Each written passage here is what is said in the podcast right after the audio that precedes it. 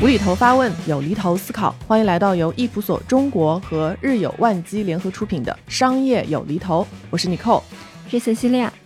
那昨天啊，我们参加了易普所一年一度的中国品牌出海的高峰论坛的活动。一个外国同事其实一开篇就和大家分享了最新的易普所这边看到的一些全球的趋势的洞察。那其中呢，有一些发现跟我们大众预期的还是有一些差异的。所以在今天这期播客当中呢，我们就想来和听众朋友们一起来分享一下这份报告当中我们觉得一些非常值得关注的一些点。我们也想借着这份报告当中的一些趋势洞察总结，来思考如何更好的去把握未来。那我们今天这期节目请到的嘉宾呢是易普所中国内容和报告的负责人 Shadow，欢迎 Shadow。Hello，大家好，又和大家见面了。Shadow 也是又一次来到我们的节目啊，之前在很早的时候也跟我们录过一期。哎，Shadow 能不能给我们简单的介绍一下这个报告？这个报告大家是不是会有一个疑问，说二零二三年已经过完了，那为什么我们还要做一个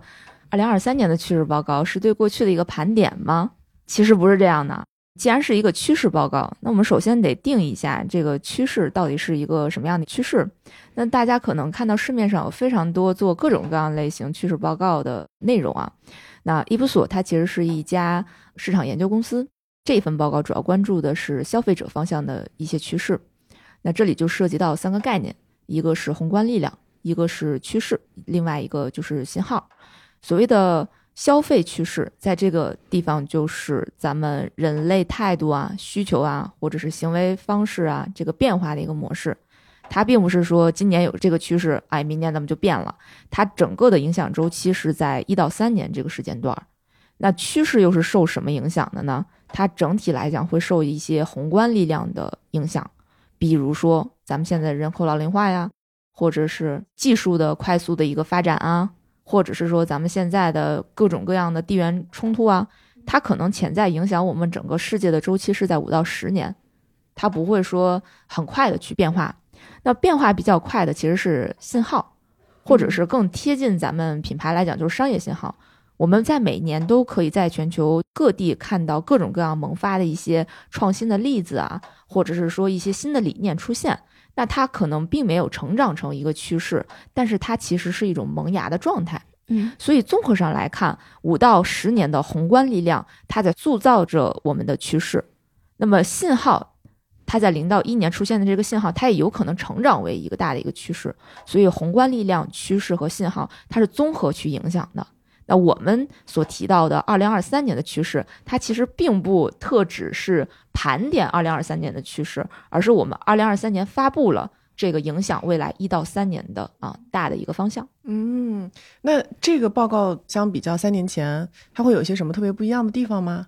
因为大家也知道，从二零二零年开始，疫情对全球在经历一个大的疫情的影响，然后疫情现在相对于来讲已经处于一个后疫情时代了。但是我们的经济的秩序，还有整个的世界格局，它也在发生着一些变化。那么自然而然，对于各地市场的一个消费者，他们的生活、他们的消费态度也会发生变化。那所以我们是非常看重二零二三年的这个报告和趋势的。因此，我们也是做了有史以来最大的一次升级啊！我们之前可能就只有二三十个市场，但是在今年的时候，我们是升级到了五十个市场。这五十个市场基本上是可以覆盖全球百分之八十七的经济体量和百分之七十的人口的，咱们就是说可以代表啊。那整个的线上调研，我们应该是调查了四万多人，全球四万多人。我们通过线上调研得到定量数据之后，我们有一个专门的咨询团队做这个全球趋势。然后他们会提炼总结出数据的要点，也就是咱们现在看到的这十二个趋势嘛，是我们通过数据然后归纳总结出来的十二个方向。他会把这些信息，然后再分发到可能涉及到比较重点的，比如说不同的区域，亚太区啊，然后中东北非区啊，或者是我们中国区啊，然后去看他们的这些一些 comments 或者他们的一些洞察是不是符合当地市场情况的。所以其实它是聚集了我们全球的专家资源，去共同产出了这样的一份综合性的宏观趋势报告。嗯然后在这个报告产出之后，我们会有各个行业的专家。那么这个行业的专家会针对这个趋势，然后去结合他们在这个行业所观察到的一些信号，那比如说科技啊，比如食品饮料、健康、技术，或者是酒店、旅游等这些不同的方向，他们会再去出行业的分报告。那放到各个国家或者是市场，比如说巴西会出他自己当地巴西的一些趋势洞察，然后印度会出印度的趋势洞察。那我们中国这边也会做我们自己的本地化的针对于中国数据的一些分析。那当然，我们现在先把全球趋势给大家分享。那后面有机会的话，也可以看看能不能给我们解读一下关于中国的这个本地的报告。到时候也看一下我们听众的反馈啊。如果大家感兴趣的话，我们也可以约着再录一期。那我们看到这个报告当中，其实有。给我们介绍十二大现在全球正在发生的一些趋势。这十二大趋势我们可以简单的说一下啊。嗯。呃，有这个气候应对，它其实是全球消费者对气候变化关注点的一个趋势。那第二个是健康自觉。那因为首先是说大家这个生活水平提高之后，自然而然会关注到健康。另外一个也是因为受疫情的影响，大家对健康的理解也发生了一些变化。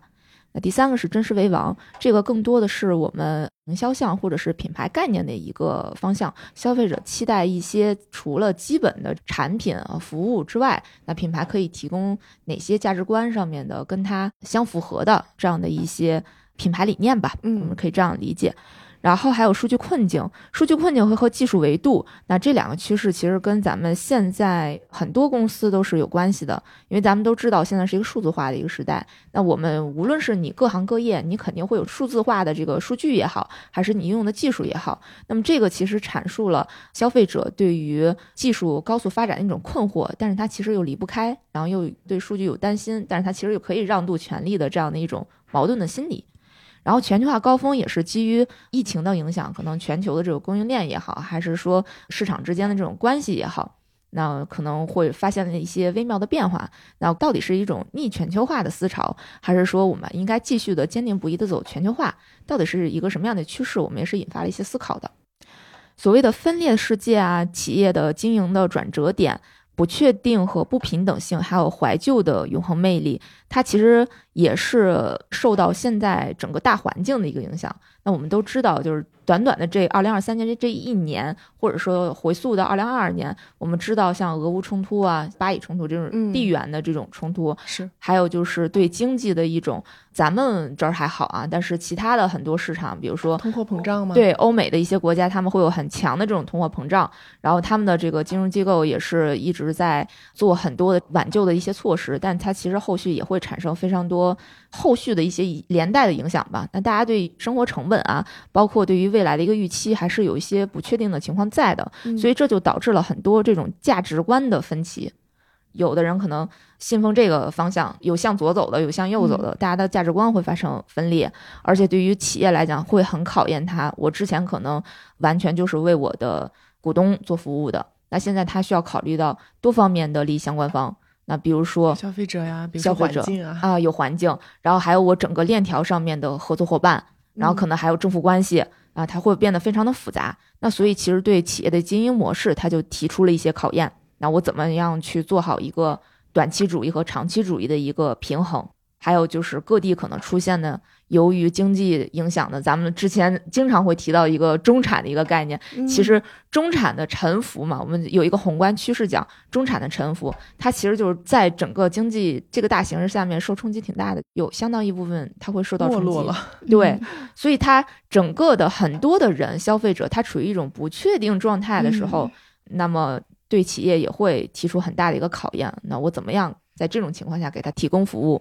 然后，另外就是医疗保健上的选择。那这点其实大家可能会有一些感触啊。比如说在疫情的时候，那大家都知道去医院其实是件很难的事情，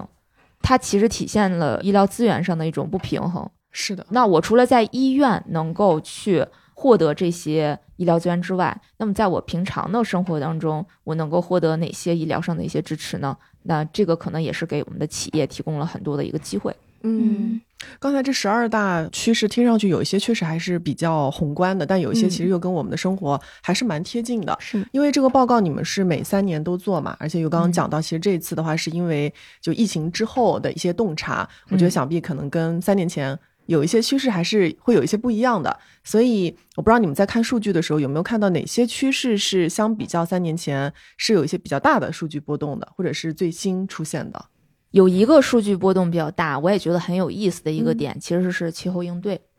大家可能会觉得气候的问题可能是我们经常会探讨的一个话题了。它其实，在二零一三年，我们第一次去做这个趋势分析或者趋势研究的时候，就发现，从全球平均的数值来看，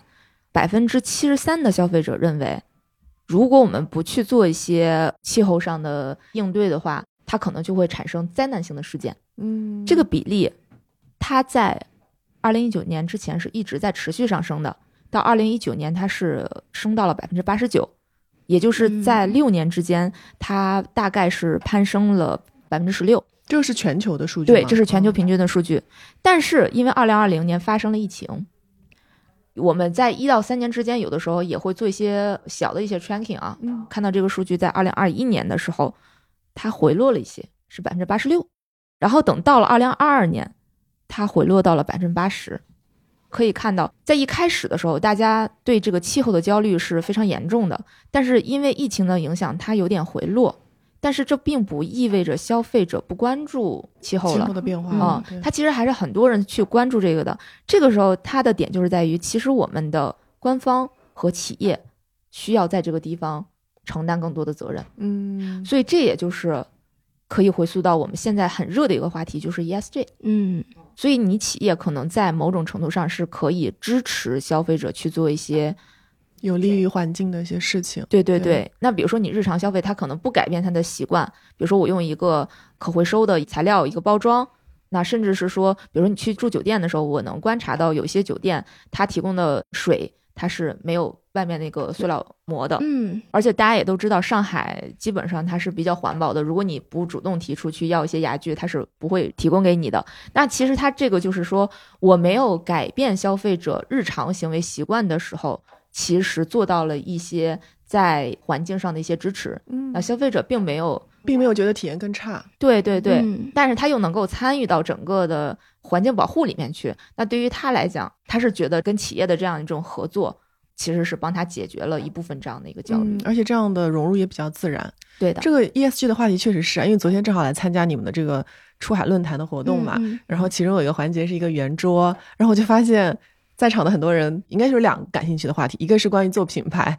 一个就是关于 ESG，就很多人就在探讨说，到底要怎么样。把 ESG 跟商业、跟生意去做一个结合，去做一些商业向善的东西。所以这个确实是大家开始去思考、去讨论的一些东西。对我们之前在那个 ESG 的单期中也有专门去谈过这个事情嘛？是，尤其是说怎么去平衡这个和成本的关系，你才能真正的去赢得客户，就是去买单这件事情。然后包括企业怎么去调整自己的 ESG 指标，我们都有去聊。不过刚才 Shadow 说的那个例子，关于酒店的那个，我有想到现在很多的大的品牌，比如像雀巢什么的，它都有去定很明确的 ESG 时间表。嗯，比如说雀巢。就有说，最迟到二零五零年，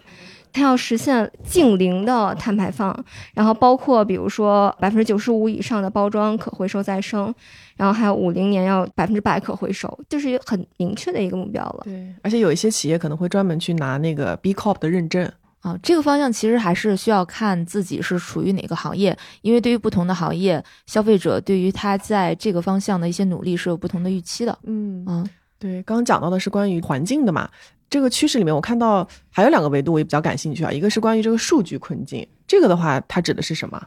呃，数据困境其实大家可能都观察到这些年，无论是咱们自己的本土市场，还是我们去。欧美一些市场的时候，都会发现的一个特点，就是大家在政策上面对数据是加强了非常多的一个管控的。嗯，那大家可能就会在想，消费者真的愿意让渡自己的隐私去分享他们的数据吗？去获得更好的服务吗？实际上，大家是愿意在一定的范围之内让渡自己的隐私的，就这一点是毋庸置疑的。嗯啊，但是前提是你不能不告诉他，嗯，你必须要明确告知。我可能会需要访问到你的哪些数据？你是否允许我去访问？是可以选择哪些我是可以接受的，哪些我是不能接受的。那只要企业做到充分告知，然后且符合当地市场的一个规定，那还是可以达到一个双赢的情况的。而且我们可以看到很多的品牌，它在加强数据隐私方向做了很多的工作，那并且它也是拿这个去做了一些标榜，去突出自己的品牌差异化特征。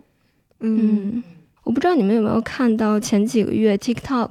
不就是因为儿童隐私的这件事情被欧盟罚了一笔巨款吗？当时就是因为他没有把十七岁以下的儿童账户把那个默认公开给勾掉。对，所以大家一定不要把这个事情当做是一个理所当然的事情，要做到充分告知。可能前期是比较麻烦的，但是长期来讲是可以达到一个双赢的一个状态。嗯，还有一个特别有意思的例子。是一个美国的一个人脸识别公司，叫 Clearview。他当时被英国的一个隐私监管机构指控，他未经用户同意收集了数十亿张英国公民的照片用于脸部识别。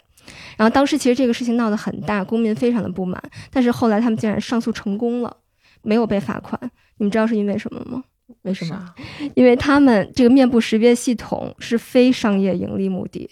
它是用来比如抓间谍。然后识别特工、解决谋杀案等等，反正就是赢了，然后就没有付这个钱。但当时也是有很多民众非常的不满对这件事情。对，谁也不希望自己在这里被动的告知我可能参与了什么什么样的一个活动。所以知情权是非常重要的。就好像我们去做一些 research 的时候，那邀请咱们的消费者来做一些研究，那首先我要先先要告知他，先要签知情同意书。那否则没有经过人家授权，我们这样做也是不合规的。对，嗯，这个趋势当中，我看到还有一个是关于这个技术的维度，这个你们是觉得有什么特别的一些东西想在这个报告当中去重点分享的吗？这里有一个点，大家可能就会陷入一种两极分化。第一个方向就是大家可能认为我没有互联网是活不下去的，没有技术是活不下去的。没有办法想象，如果一键断网之后，我们的生活可能变成什么样子？对，陷入一种极大的混乱。那另外一方面，其实大家对科技的发展也是有恐惧的。嗯，那肯定嘛，尤其是现在 AI 的一些发展，很多人还是会很焦虑。对，就比如说年初 AI 的一个发展，那有一个非常强的一个论调，就是 AI 会不会干掉人类？取代人类，嗯对，所以这个时候，我不知道大家有没有发现，很多技术公司可能在去做这种宣传的时候，他会特别的去强调我的技术有多么多的好，技术是世界第一，技术怎么怎么样，然后有多少专利，打败了多少多少多少公司，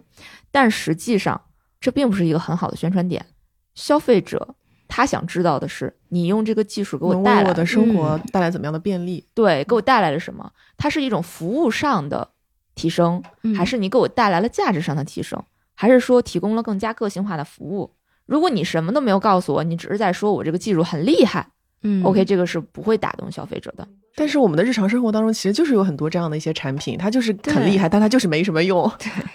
就染病卵嘛，对，染病卵，所以我们回归到一个以人为本的一个视角。那咱们就是说，昨天我们的易普索全球的咨询业务的一个负责人奥斯卡，他昨天讲到，往往我们从一个产品啊研发的一个角度，或者从一个公司的角度，他一开始是可能 engineer 提出了一个 idea，然后交给了 marketing 部门，然后推广给了消费者，但实际上这不是一个。产品创新的正常路径也是一个比较传统的路径啊。对，其实你进入到一个新的市场，你要做一个让消费者喜欢的产品的时候，你应该先听听消费者他有什么的想法、需求是什么、痛点是什么。对他的这个需求，再回溯给我们的市场部门，再回溯给我们的 engineer 部门，然后看我是否可以实现消费者的这个诉求。就大家一定要谨记，OK，你的技术如果离了你的受众，它就什么都不是。一定要确保这个技术是能够给消费者带来裨益的。刚刚说的那个点也是我昨天听那个出海论坛印象比较深的一个点，就是到底怎么样，什么是真正的创新？从我们过往的思路是从产品出发嘛，从技术出发，那我们现在可能要思考的是，我们是不是真正的能从消费者出发？嗯，对，然后再来回溯到我们的技术。是，说到这个，我最近有经历一个让我觉得特别暖心的一件事情，就是我家里老人，就我姥姥，因为身体上一些小毛病嘛，然后去看医生，然后回来之后，让我很惊喜的发现，他竟然可以拿他的手机去扫一个二维码，然后就能看到他的医生的数字分身，去给他讲这个药品的使用说明，就是怎么吃，然后应该吃多少顿，吃多少颗，还可以反复看，只要扫码就能看。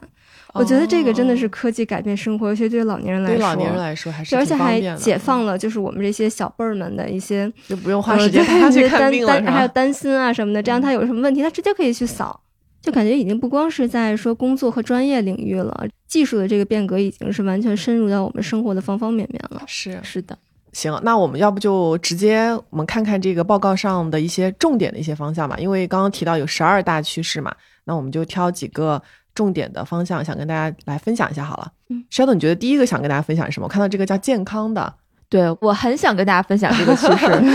啊、因为我在整理这个报告去看一些 case 的时候，我发现可能大家会觉得，哎，健康有什么好这不讲的？都说了好多年吗？啊，对，嗯这这疫情以来，大家每年的这个主要趋势都是健康，但其实大家去想一下，就我们对健康的理解可能是狭隘的。健康它不一定就是身体健康，或者单纯的一个心理上的一个健康。嗯对健康的理解，它其实是有一个变迁的。那可能在几年之前，我们对健康的理解就是我的身体挺好嗯啊，吃嘛嘛香，嗯不用去医院啊，不用去医院啊，挺舒服的一个状态。那可能再过一段时间，大家就觉得哦，我已经吃好喝好，我已经有非常富足的一个物质上的状态了。那我要追求精神上的啊，我要精神上的愉悦。但是实际上，我们去看身体，它和心理它不是割裂的，嗯，它是一个系统性的一个整体，甚至是说人与人之间的关系，人和环境之间的关系，它都在系统性的影响着你的身体健康和心理健康。在我们这个洞察报告里面，我们会发现，基本上全球八成以上的消费者，他都认同我需要为身体健康和心理健康付出更多的努力。嗯那单独来看的话，就是百分之八十六的全球平均的消费者，他认为他需要为自己的心理健康付出更多的努力。这个数据已经很高了，将近九成了。嗯，然后心理健康它其实是紧随其后的，百分之八十的消费者他认为我需要为自己的心理健康付出更多的努力。所以其实大家对心理健康和身体健康都是非常重视的。但与此同时，我们能观察到的一个现象就是说，虽然大家都认为哦，我的身心健康都挺重要，但其实只有百分之三十四的人认为医疗系统将这两个方向都给到了支持。嗯，嗯现实还是挺残酷的。对，所以如果我们完全是依靠医疗系统去达到身心的一个健康的全面化的一个支持，是远远不够的，或者这个过程是相对来讲它是需要一定时间的。那由此我们其实可以看到全球各个市场它发生了一些微妙的讯号啊，很有意思。嗯如果平常提到食物上这个健康应该怎么做，可能这两年比较火的就是减糖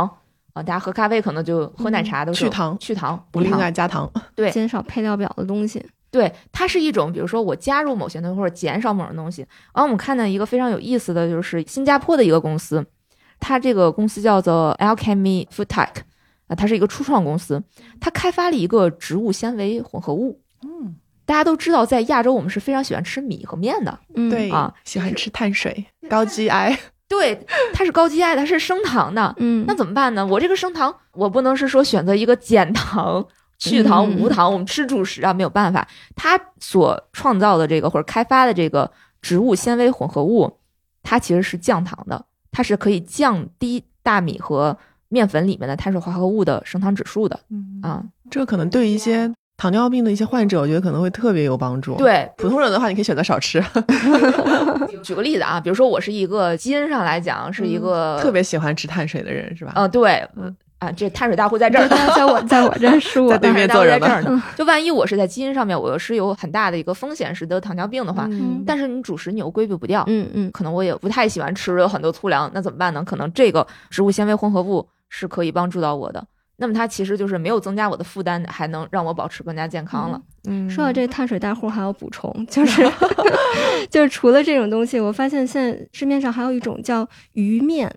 就它用鱼肉泥，哦，然后去做成了面条在。河马上好像看到过。对对对，有这样的东西。然后包括还有什么魔芋面，嗯，然后还有你知道还有减糖的电饭锅，天哪，还有这种技术？它就是可以把米饭放在里面，通过一个就是我我不太清楚那个科学原理啊，就是加了一层东西，然后就可以减少里面的那个升糖，就有很多这样的东西。你刚刚说这个 Alchemy 的公司，我不知道他们这个解决方案贵不贵，不贵的话可以尝试一下。呃我也没有尝试过，去新加坡的时候可以试一下。嗯嗯然后另外一个就是大家可能了解比较多的，最近呢，无论是封在家里啊，还是说因为工作上各方面的一个压力，大家的心态可能都处于一个亚健康的状态。嗯，比如说可能焦虑啊，对焦虑啊，睡眠也不好啊。那睡眠不好的时候，大家可能会尝试一些冥想啊、正念啊。嗯这两年真的挺流行的。对，嗯亚洲是一个很大的就是冥想和正念的一个市场，有非常多的 A P P 在不断的涌现。嗯那所以刚才咱们讲了一个身体健康的例子嘛，它是属于身体食材上面的一种创新。然后另外一个就是我们可以分享一个身心平衡的一个例子。美国有个公司叫 GymPass，它是一个企业员工的健康平台。它之前的时候在这个平台上面，它给员工提供的更多是一些健身房啊、培训啊，然后工作室啊这样的一个 APP。那它其实关注的还是一个身体健康嘛，就是我我让你加强锻炼，对吧？那它在今年一月份的时候，它官宣和这个 Headspace Health 合作。那这个 APP 它其实是做这个正念和冥想的，它把这个功能放在里面了。我们且不论就是多少人会使用，或者说它真的会达到一个什么样的一个程度啊，但是我们从 Signals 上去看，就是很多公司在做，在关注身心的一个全面的一个健康。嗯嗯包括其实你看，像苹果手表上不是也有那个一分钟冥想的那个功能？嗯嗯，然后还有像 Keep 的这种上面，不光是运动的课程，它也会有很多让你冥想、让你安静下来，包括你帮你睡觉的这样的课程、嗯都会有的。对，而且我就想到前段时间不是十一嘛，搜索那些旅游团的时候，就发现已经不光是那种机酒，然后导游，然后购物这样的团了，现它还有在正念冥很多想团吗？对，正念冥想团，然后包括是跟酒店合作的。嗯跟飞机航空公司合作的，找一些瑜伽大师过来坐镇，然后就说你可以参加这个，把你的手机、电子设备全部都收走，对叫你在那安静一段时间，然后每天就是冥想，跟着做做瑜伽，然后就远离这种城市喧嚣。对，提到这个地方，其实大家发现了吗？就是很多东西它是结合在一起的，它不是隔绝的。比如说，你去做一些瑜伽的旅修，你可能也是在一个非常安静的或者自然的一个状态当中，它是一种人和环境的一种和谐的自然的一个统一。所以接下来我讲的这个例子，虽然当时我看到这个产品的时候真的很想吐槽，但是后来我就觉得它的概念真的非常的领先。很好奇是你啥就？看到戴森新出的这个降噪耳机加空气净化器的结合版。防毒面罩，那为啥我不在大自然里坐着呢？可能就是在城市的喧嚣，他没有时间去大自然嘛。它的这个品，它其实是一个空气净化耳机，它一方面是搭配了它主动降噪的技术，它是一个高保真的头戴式耳机。那另外一个就是说，我在沉浸在音乐的世界里面的时候，我有个空气过滤和净化的一个机器，嗯然后我可以呼吸到新鲜的空气。那当然，我们可以就像是说看那个时装周一样啊，给一些 signals，我们可能就是把所有的一些信息集合在这儿，大家是可以 open minded 的去开发啊。对，有一些这个信号其实脑洞也挺大的。嗯，对对对，但我觉得它存在其实是有意义的啦。对比如说你刚刚说的那个例子，我觉得有一些那种特别硬核的科技爱好者，可能就觉得挺好的呀，或者是一个很好的体验，也说不定呢。很酷啊、嗯也是因为可能谢霆锋戴上去非常酷。它其实反映的一个理念，在某种程度上，其实人和环境是不可分割的嘛。嗯我的环境、我的人际之间的一个关系，我的心灵、我的身体，它是一个和谐统一的时候，我才能达到一个系统性的一个健康。是的，越来越多的人开始意识到这些东西，就人和自然其实是不可分割的。对，所以你看，就是戴森做这个事情，它是一个健康公司吗？它不是啊，对，但它提供的这个服务其实是跟健康相关的呀。对，嗯因为还是捕捉到了人类的现在的一些需求嘛。对，是的，嗯所以这个 signal 其实它辐射到的行业是非常非常非常广的，完全不光是以前的，比如说什么医疗或者食品嗯这种。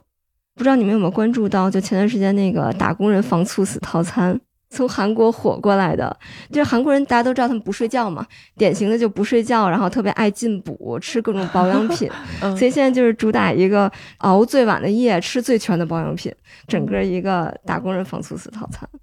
火爆全网。对，这个其实就告诉我们，嗯就不要狭隘的去理解健康的一个概念。就所有人在这个地方，你无论是直接，比如说我是一个做食品的公司，我开发一个新的食材，还是说我是作为一个支持员工的一个平台，或者是我就是一个做家电的，或者我是做一些其他消费品的。哦，我都是可以加入到健康这个赛道。它不仅仅是一个只有健康公司和保健公司可以做 player 的一个情况了，因为我们生活在任何一个地方，它每一个环节它可能都会有这样的一个需求。嗯对包括其实可能还会有一些比较有趣的不同行业的结合，比如说就是刚才我们提到旅游嘛，然后还有旅游和医疗的结合，其实现在会有一些出境的体检团，然后医疗团、哦嗯医美团 这种，就他会把就是医疗保健和旅游观光结合在一起，嗯包括比如像日本这样的国家，它还有专门针对这种医疗的签证。对，我之前好像跟朋友聊，他们是在厦门那边，他们之前的时候是组团去台湾做体检，对因为说便宜，再加上服务比较好。对对，然后我知道日本好像是说，就是癌症筛查这一块儿会更加专业一些。嗯，这个话题它其实遍及到我们生活中的很多的一些行业，而不仅仅可能只是在医疗本身。对不过说到这个健康，可能大家也会自然想到就是关于老龄化的一些问题或现状吧。大家都知道，就是老年人他肯定是一个关注健康的一个群体，而且随着老龄化来说，这个群体是越来越大的。嗯，对，然后美国它其实非常明显啊，无论是独居的老人，还是说他们整个的这个体系来讲，那还是走在前面的。然后他呢，美国退休人员协会就是这个 AARP，他做了一个调研，他当时做这个调研的时候就问五十岁以上的这个人，等到比如说自己退休以后啊，或者是老年生活，他们是想在家里养老，还是说我去养老机构？那就发现，诶，有百分之七十七的人他希望在家里养老，原来大家都不愿意嗯去养老机构。他可能还是觉得在家里有归属感。但是这个健康有什么关系呢？对吧？我们可以想，这跟健康有什么关系呢？他跟当地的家装连锁店叫 Lovis 做了一个合作，就大家可以想象一下，如果大家进入到一个就是六七十或者七八十的一个年龄状态，嗯，你肯定是有需要非常多的辅助健康的设备，物理空间可能要稍微做一些调整对，这就为家装公司带来了机会。哦啊，比如说一些更宽一点啊。是如果是要坐轮椅的话，可能要一些通道啊对，或者是我这个走廊需要更宽呀，嗯然后我可能需要一个照顾者专门的一个房间呀，嗯或者是我需要一些医疗的一些设一些备啊设备啊，嗯我怎么嗯放啊，我怎么样去布局这个动线，能够让老年人自由的活动啊，是符合他的一个日常的生活的一个需求的呀。所以其实这个东西就变成了一个家装公司迎来了一个新的机会。嗯就是为了确保这个生活质量，就是老年人他需要一些独立的生活家庭的家庭配套设施的时候，那其实就相当于是我有一个细分需求的一个市场了嘛。所以其实大家也想想，OK，等我们步入到那一天的时候，大家可以在老年人的哪个环节给他提供什么样的服务呢？也许不是直接的给他提供一个什么医疗器械，嗯而是他装医疗器械的这个空间，或者是中间的运输，或者是我就是做一个培训这个这个家政高学历家政保姆 等等啊，或者护工，大家可以去脑爆啊，开放这个思维，其实有很多机会在这里的，甚至是说 AI 技术的加持，我可以给他提供情感上的需求、身体上的需求，嗯很多公司现在也在做了。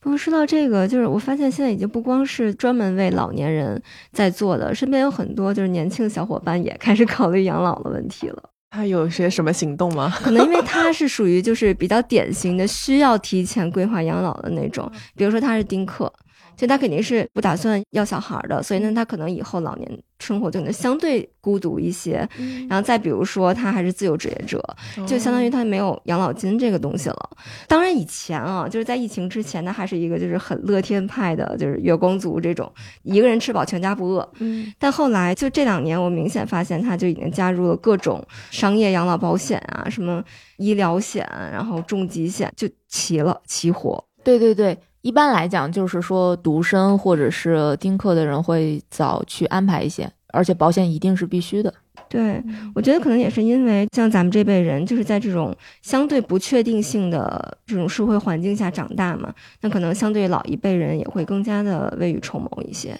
就确实，我觉得大家对于健康的一些理解，从过去可能纯粹的身体健康，到现在更加全面吧，健康的一些理解也是有一些变化的。那落到品牌的维度，我觉得可以思考的东西还是蛮多的，因为我觉得刚刚从咱们聊到的一些信号啊，或者是释放的这个例子，其实就能看得出来。对，是的。所以对于所有的，无论你是什么行业、什么类型的企业，大家都可以去想想。首先，第一个方面，你是要支持谁的健康？你的对象是谁？是你的客户，还是你的员工，还是你所在的一些本地社区？那为什么会提本地社区的这个地方啊？因为我们在前两年做过一个中国品牌的全球信任指数，那当时会发现中国品牌出海的时候，有一项指标的分数是非常低的，就是支持本地社区。嗯但是如果你是一个全球化品牌的话，其实你做本地社区的一些支持的时候，是可以赢得消费者信任的，嗯包括在中国也是这样。对，因为它社区氛围和口碑传播都是很重要的，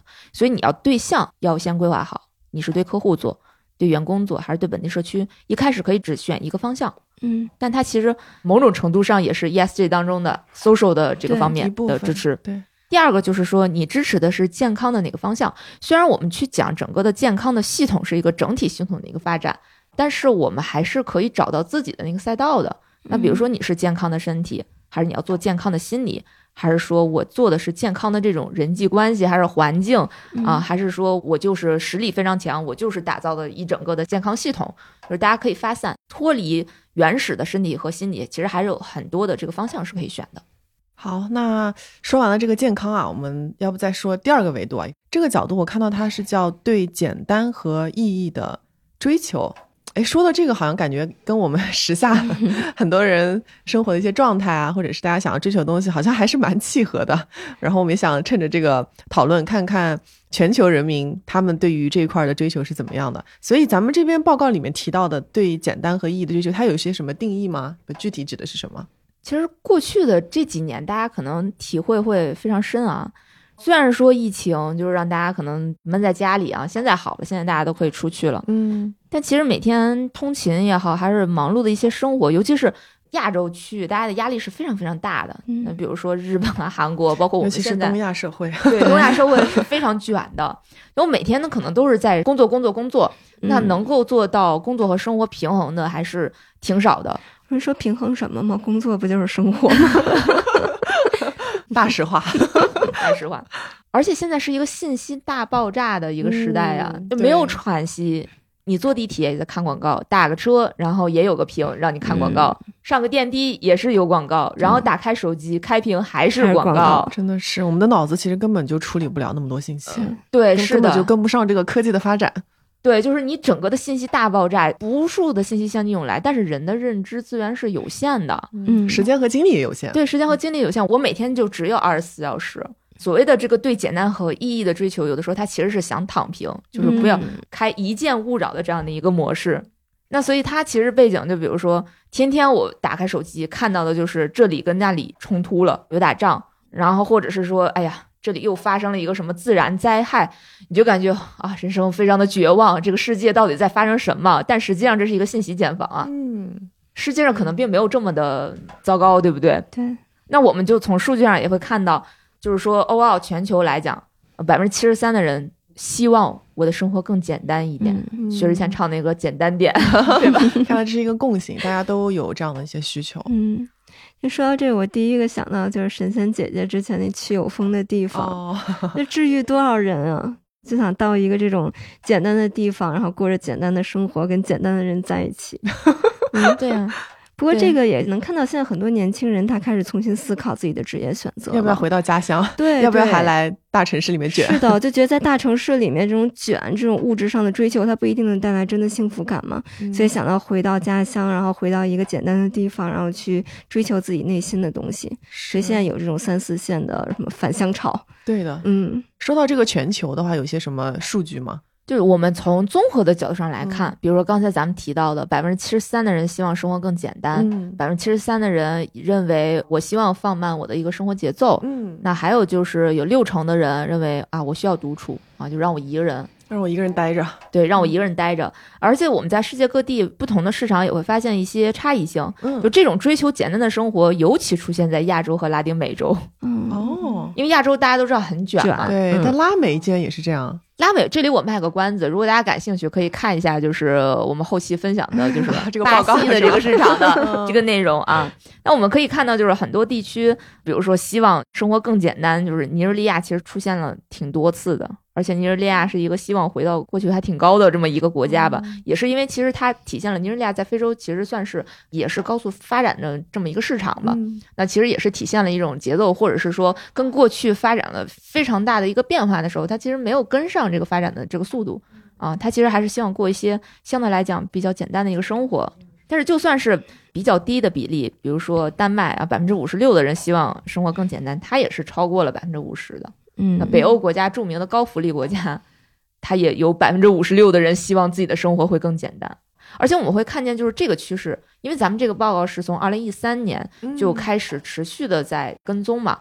比如说中国、南非、德国、美国、巴西这几个，相当于是说我们在这几个大洲各区域都有一个非常主要的一个国家，它整体的对简单生活的追求，在这十年间基本上是一个上升的一个趋势。嗯所以你会发现，全球各地啊都是希望自己的生活还是简简单一点好。嗯嗯，你觉得这个背后会有一些宏观力量的影响吗？就刚刚提到那几个国家，大家都想要更简单的一些生活。那如果是对于欧洲来讲，那可能就是地缘政治的一个冲突呀。嗯那边确实不是非常太平嘛，可能生活成本还受影响了，然后用油用气啊受到影响了，然后再加上可能有难民的一些涌入啊，导致，他们的这个关系也非常紧张，或者生活的环境发生了一些变化。那另外一个就是有一些大家的价值主张也是不一样的。那比如说我们现在看见的非常多，就是咱们刚才提到了，之前是完全为股东服务的，然后现在可能我们需要考虑不同的利益相关方，大家关注的这个重点它还不一样。嗯，嗯或者关注的维度可能更多一些了。，对，它需要协调的不同的这个势力就非常多，就很复杂，就把这个事情搞的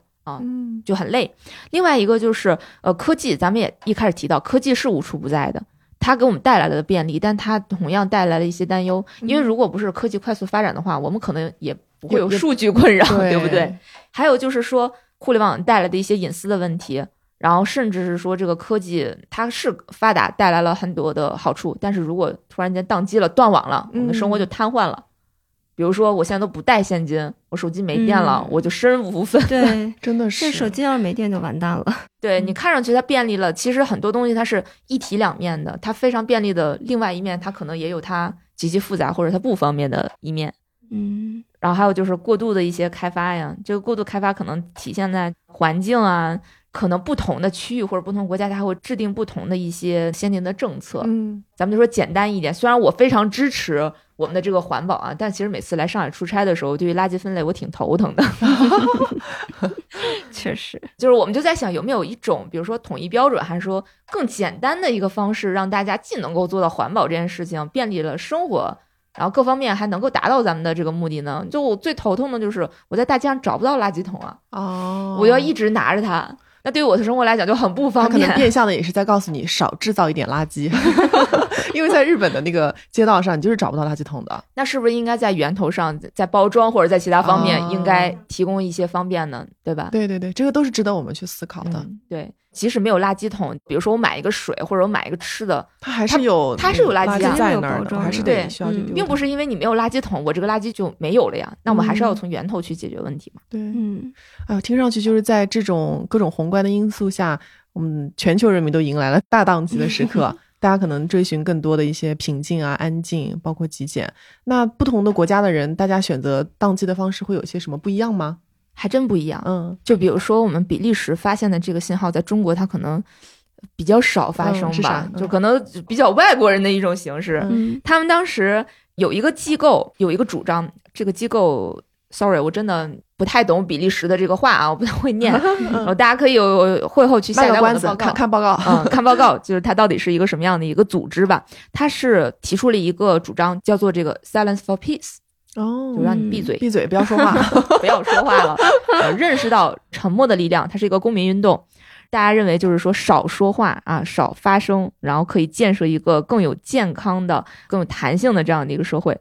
所以他其实主张大家沉默，回归到一个平静的一个状态，谨言慎行。通过一些作品，通过一些艺术的形式来引导大家，或者是主张啊宣传，然后告诉大家，其实大家可以更多的关心自己内部世界，然后平静下来，不要过多的，咱们遇到一个什么事儿，就在网上就已经开战了嗯嗯啊，不要做这样的一个事情。它可能不是一个商业应用啊，但是它其实代表了大家的一种理念。嗯，它其实有点像一个小小的社会运动，对吧？对对。嗯然后另外一个就很有意思，在澳大利亚有一个非常有趣的一个现象。生活当中，如果都只有工作啊，嗯就跟塞西俩刚才讲啊，生活就是工作，那就是非常的无趣，而且我们会忽略掉跟周围人的交互和交流，就会忽视他们。其实这也不是很利于大家的这个日常生活的。所以他们提出了一个运动，叫做 Cooper Time。Cup Time，它其实就是一杯茶的时间。啊，a 嗯 cup 哎 of time，对吧？可能是这个意思。它这个其实就是鼓励大家，OK，你其实是可以花一杯茶的时间，多跟你的朋友啊、嗯啊、家人啊嗯啊去沟通、去交流、去关注他们，然后让自己的生活回归到一个相对来讲工作和生活平静的，哎平衡的一个状态。嗯，它其实代表了一种回归相对轻松的一种生活的一个节奏吧。不要把自己搞得很累。哎，对对对，嗯这个其实在国内也能看到类似的趋势，对吧？就之前火的什么 City Walk 徒步这种，是的，是的，大家都是更多的更到户外，而不是说就是坐在电脑前或者就是拿着手机抱着一直这种。对。还有一个，我觉得是一个 Signals 非常典型的一一个产品啊，嗯，这个产品叫做 Mudita Pure，这个品牌它做了一个极简主义的手机，然后这个手机它其实是赛博朋克2077的开发商 CDPR 的联合创始人 Michael 他众筹的。哦啊，嗯，然后我看到这个 case 的时候，我其实当时作为一个非常傲慢的角度，我就想，真的会有人买这种手机吗？它有多极简？就是它不能上网，它是一个 墨水屏按键的那种，就是有点像最早最早非常诺基亚非常非常老对对对式那种，呃，非常老式，有点像那种诺基亚那么大小吧，能打电话，然后能接收短信，然后有闹钟啊，也可以听音乐，但是它不能上网，不能下载任何第三方 APP。听上去想买哎，啊它是一个电子墨水屏，挺护眼的那种。嗯，然后呢，你只能通过这个手机打电话、发短信、听歌，或者是设置闹钟或者计时。你任何可以上网的东西，还有什么 APP 都不可以。哇塞，这打工人简直最爱啊！回家之后只能用这手机。是啊，不能被被动推送消息了。它还有一个功能，嗯就是说左边有一个滑动按钮，只要你这个滑块儿一切换，这个手机就可以切换为请勿打扰模式。哦，就真的所有人都找不到你了。那不就是我们手机的飞行模式吗？对，但是飞行模式你还是可以上网的呀，哦你还是可以网上冲浪的呀，还是可以微信找到你的嘛，嗯只要你联网，嗯，那倒也是。只是他电话打不进来。这个手机它现在有在卖吗？有在卖，有在卖卖，而且很贵，两千多一台。这么贵？有必要吗？那买那买诺基亚，诺基亚还在吗？在在在，买 诺基亚就好。对啊，所以其实你是说这个产品，其实很多人有支持，对，他众筹都能众筹到去支持嗯这样的一款手机的时候，其实，在某种程度上也是体现了大家希望追求简单生活对，以及免打扰模式的一种状态。不想要生活在这么多爆炸的信息的世界当中了。对，其实你说到这个手机，我有看到就是飞利浦的荷兰的那个 Office，它有专门一个工作组，就叫轻松线。那这个小组的人就只研究最简单的电子消费品，哦嗯，就是一个专门的小组，设计简单、轻便、好用，就是唯一目标。哦，这个听上去蛮有意思的，嗯，极简生活。极简，哎，我觉得刚刚这些不同国家的宕机的方式真的挺有本地特色的。其实，在中国也是有 很多 自己的方式嘛。刚刚 Cecilia 也讲了，包括我们之前节目中有聊到，就现在年轻人选择的一些方式。那关于这个对于简单和意义的追求，可能听下来也不只是当下时下，比如说在国内大家想要去追寻的一个状态，其实在很多国家大家都在追求这个方向。我其实还想起来，最近我还看了一本书，叫《要钱还是要生活》。然后这本书呢，它最初的出版是九二年，到现在已经畅销三十年了。然后虽然说它里面写的很多的一些案例或者实操可能更加适合美国人，但是它其实在追寻或者是在提倡的就是一种简单的生活方式，嗯就是告诉大家或者是引导大家去思考，你真的去消费或者是去买很多东西，到最后你会真的快乐吗？其实不一定，就可能你到了一个点之后，你可能就是要下降的，所以你还是要去找到那个对你来说是足够的那个点，然后去发展自己的精神世界，嗯或者是去找把自己的时间跟精力用在你真正喜欢做的事情上。对就他其实几十年前 就已经开始在倡导这样的一些生活方式了，但我觉得跟现在当下可能我们很多人的状态也是不谋而合的。哎，那关于说到对简单和意义的追求，你觉得落到这个品牌的维度，有哪些东西是大家也许未来可以去思考的？呃，我觉得第一个啊，核心思想就是避免让事情复杂化，就我们能简单处理的简单处理。首先，你要去想你的服务、你的产品、你的宣传方案需不需要消费者投入大量的精神资源，就是他需要花费多少的这个力气。比如说，我要读懂你的产品说明书、啊，我是不是非常复杂的才能接受呢你的这个服务？是你的服务是足够好，但是消费者真的有那么多时间去使用吗？还是回归到消费者为核心的这样的一个视角？第二个就是企业它是否能够做到营销推广的有效性和不过度骚扰消费者的平衡。嗯说到这里，我自己的一个很大的一个痛点就是，我每年都会续一个保险，嗯它其实就是比如花几百块钱，我每年都可以续，而且我直接就是在我的那个支付宝上就可以续。但是最近可能是到年底要再续下一年的了，我就非常头痛。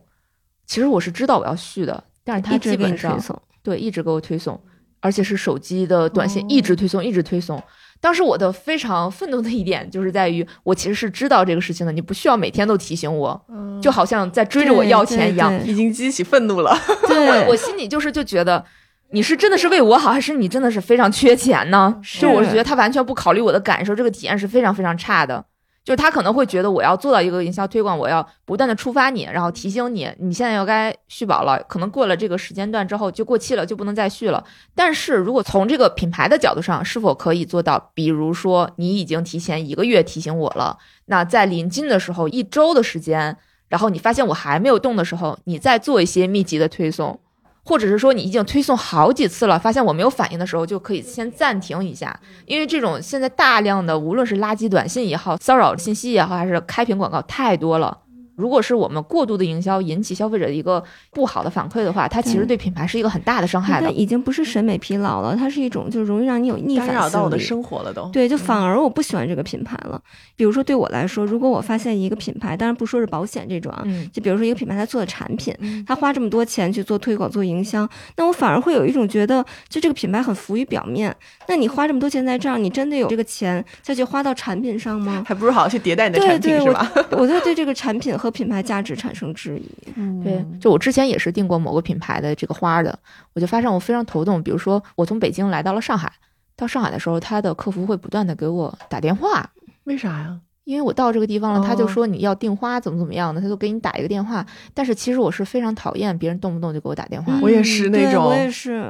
哦，我非常讨厌别人给我打电话，让我觉得就是 OK。这回溯到刚才，第一个是简单化问题，让我觉得他的整个营销链路打扰到我了。嗯，另外一个就是我觉得 OK，你是不是在实时监控我的这个数据？嗯，如果我是一个基于 location 的一个定位，基于地点一个定位，我走到这个地方了，你给我推送，我不会感觉到非常受打扰。但是你如果有人工给我打电话的话，我会觉得非常的被冒犯。对对我也会有这样的感觉。所以我觉得，就是品牌怎么样，不要让事情复杂化。嗯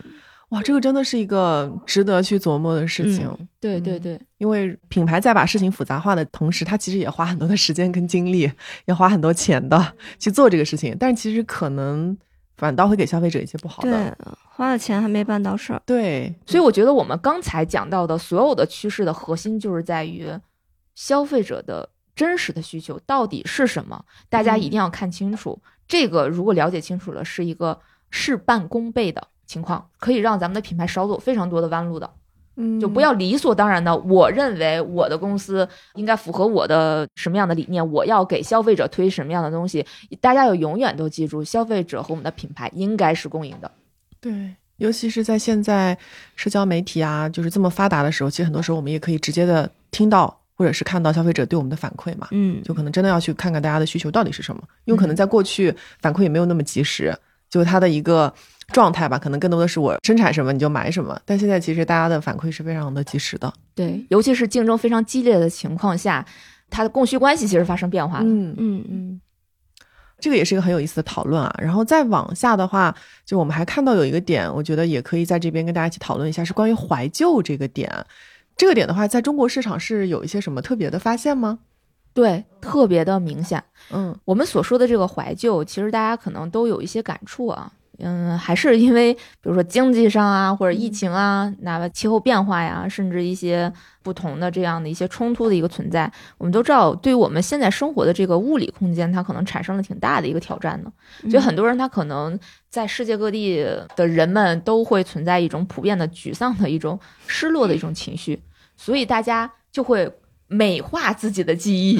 就觉得哎，过去的都好。是的，过去还是非常不错的，想回到过去。所以我们在这个洞察当中就问了一个问题，就是说你希不希望自己的国家回到它过去的样子？那从全球的一个平均数来看，有百分之六十的人是希望自己的国家回到过去的。那嗯看世界市场，这个比例最高的是巴基斯坦，百分之八十三的人希望回到过去；尼日利亚是百分之八十一，印度是百分之八十一。那他们想回到过去是主要怀旧的点是什么呢？它其实并不是某一个具体的点，它其实就是一种情绪，它需要从过去寻找安慰。哦，就还是不喜欢嗯现在当下的情况，对吧？当下其实是失意的，他想去逃离这个现状。哦所以其实你有非常多过去的一些，比如说营销 campaign 也好，或者说呃一些滤镜也好，会很容易引起这些人的共鸣。嗯而这个数据呢，其实在之前，中国的数据是很低的。在二零一三年，我们去看问中国的这个消费者，就是你希望你自己的国家回到过去的样子吗？只有百分之二十二的人二零一人，三年嘛，嗯那当然能理解。对啊对对对吧那？时候的对，我觉得甚至应该只有百分之三才对。嗯，到二零二零年，这个值达到了史上最低吧？就我们嗯 tracking 这十年间，它是历史上最低的，嗯就是只有百分之十八的人想回到过去。其实那个时候，虽然我们经历疫情，但是咱们还是非常有信心的一个状态。那现在这个数呢？现在这个数据，二零二三年最新的数据是攀升到了百分之五十九。就大家反倒想要去更多的回到过去了，是吧？对这个过去，其实在某种程度上是因为受到疫情的影响，大家工作压力非常大。嗯因为在整个我们去看中国区数据的时候，中国消费者是非常害怕失业的，嗯所以他其实会加重他的这种紧张情绪。大家怀念的是疫情之前他什么都不用想的，我们又是一个非常非常包容和安稳的这样的一个状态。所以虽然说整体来讲，我们跟全球平均来讲，全球其实是百分之六十嘛，嗯啊，欧美常年都是想回到过去的，都是百分之五六十 啊，美国以常年是百分之六十以上啊。我们攀升到五十九，还是在平均线以下，但是它其实在某种程度上已经比前两年要高很多了。体现了中国消费者的一种焦虑的情绪。嗯这个数据蛮有意思的，其实挺能反映现实的，因为我感觉就是在疫情之后，大家很多的生活状态，或者大家也看清了很多东西。对对，嗯我觉得也挺能理解的。就像你寇刚刚说的，尤其是对咱们来说，就是当你比如往未来的时候看，你觉得有很多不确定性的时候，那你就会自然的往回看，嗯就会觉得哦，去回想一些就会更简单、更快乐。对，但其实这个对于中国人来讲，他中国的消费者其实是比较务实的，他这种怀旧，他只是说想想而已，并不会阻挡他前进的脚步，他不会一直沉浸在这种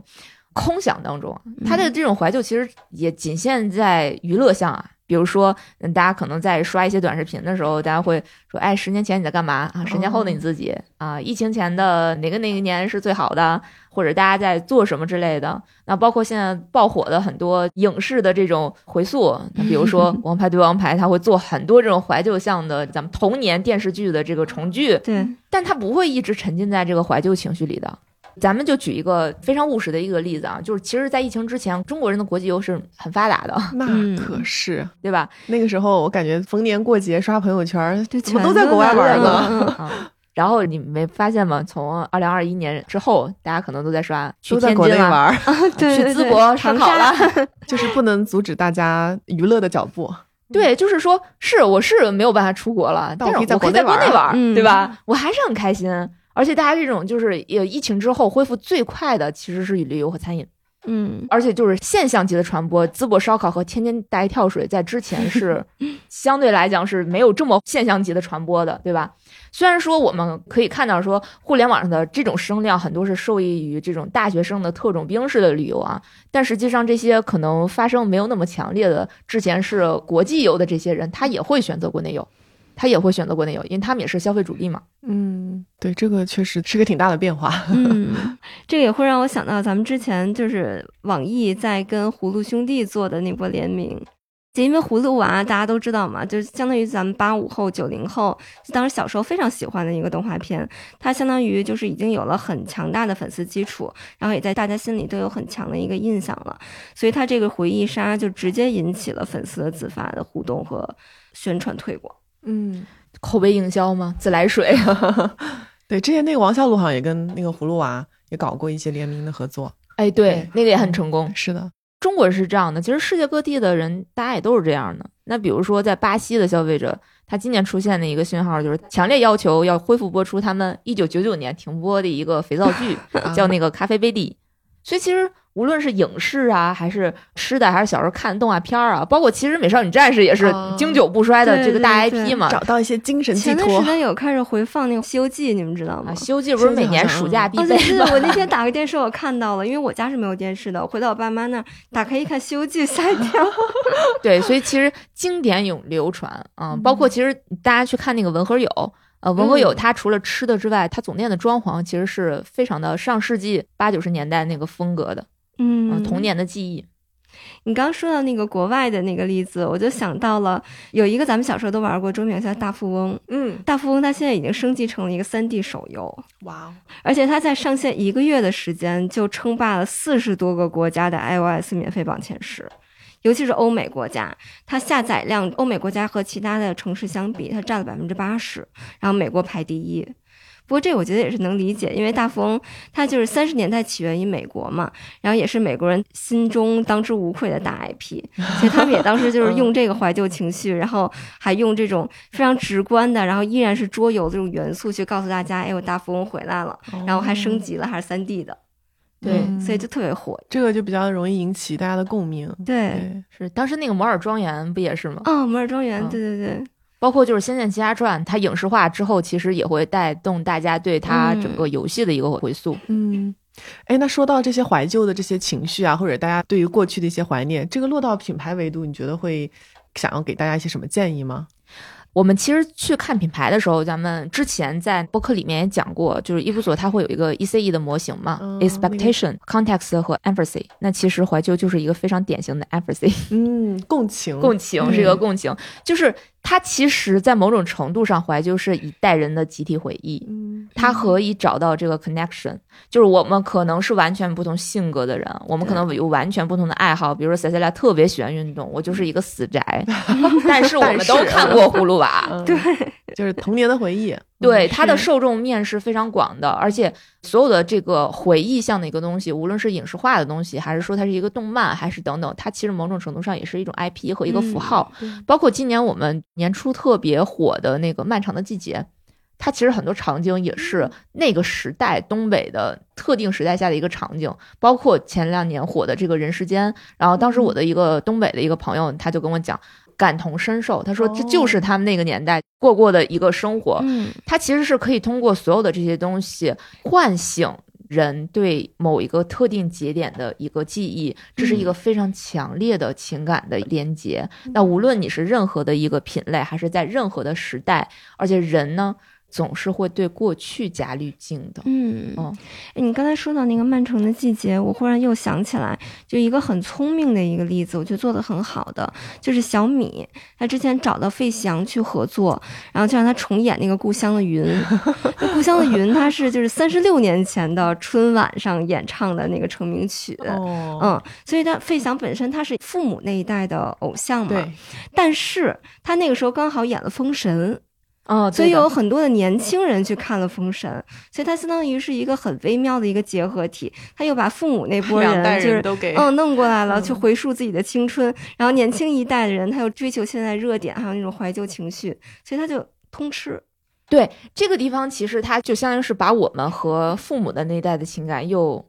以一种很巧妙的嗯形式连接到呃嗯连接到到一起了，这也证明了老艺术家的魅力。其实除了费翔，就是蔡老师，就是蔡国庆老师啊，蔡可云他也非常的火。那其实他也体现的是说，他在他原始的一个受众里面，他面向的其实就是咱们爸妈妈那一代。我记得嗯当时看那个综艺的时候，他还跟旁边的那小哥哥说：“哎，就咱俩来合个照，就是说我肯定是你妈妈的偶像。”对，但是他现在也可以成为我们的偶像。他其实这种怀旧，一方面是我们对过去的我们自己记忆的一种怀旧，还有一种是就是我以一种新的方式去认识它的时候，我再往回倒，会发现产生了一种非常奇妙的时空的这种交错感，真的很微妙的感觉。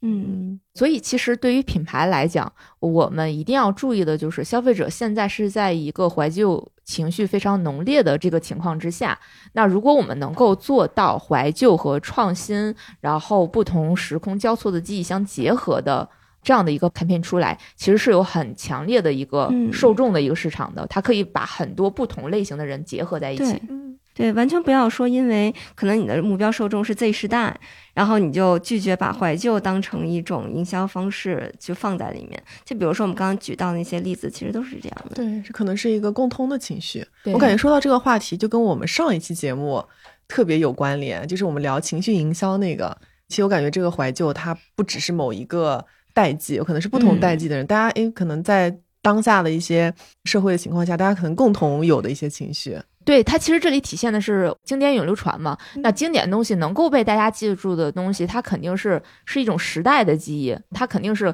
可以突出的把大家能够结合在一起的一种情绪点。所以这个东西是经过时间考验的，它会非常的有效。哎，你说那后面几年我们会不会看到很多品牌去做一些怀旧相关的 campaign 啊？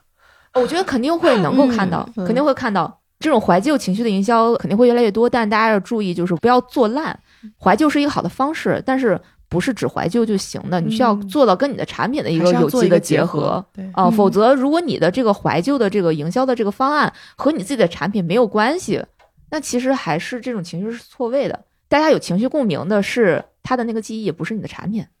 好，那我们非常感谢 Shadow 今天对于我们这份二零二三易普所全球趋势总结的一个解读。我觉得这份报告看似这些维度都很宏大，但我觉得读完之后，包括我们今天一起讨论了之后，感觉里面还是有很多，比如说像普通的个体啊，包括品牌啊，我们会觉得非常有共鸣，而且还挺贴近生活的一些地方。我们也看到了不同的市场好像也在经历一些共性的一些发展的趋势，然后释放出来的这些本地的信号啊，也非常值得我们去思考、去关注。那想要去阅读这个报告的全部内容的听众朋友呢，也可以去关注我们的 show notes，我们之后会在 show notes 当中把具体的这个报告的方式告诉大家。无厘头发问，有厘头思考，我们就下一期节目见。非常感谢两位，拜拜拜拜。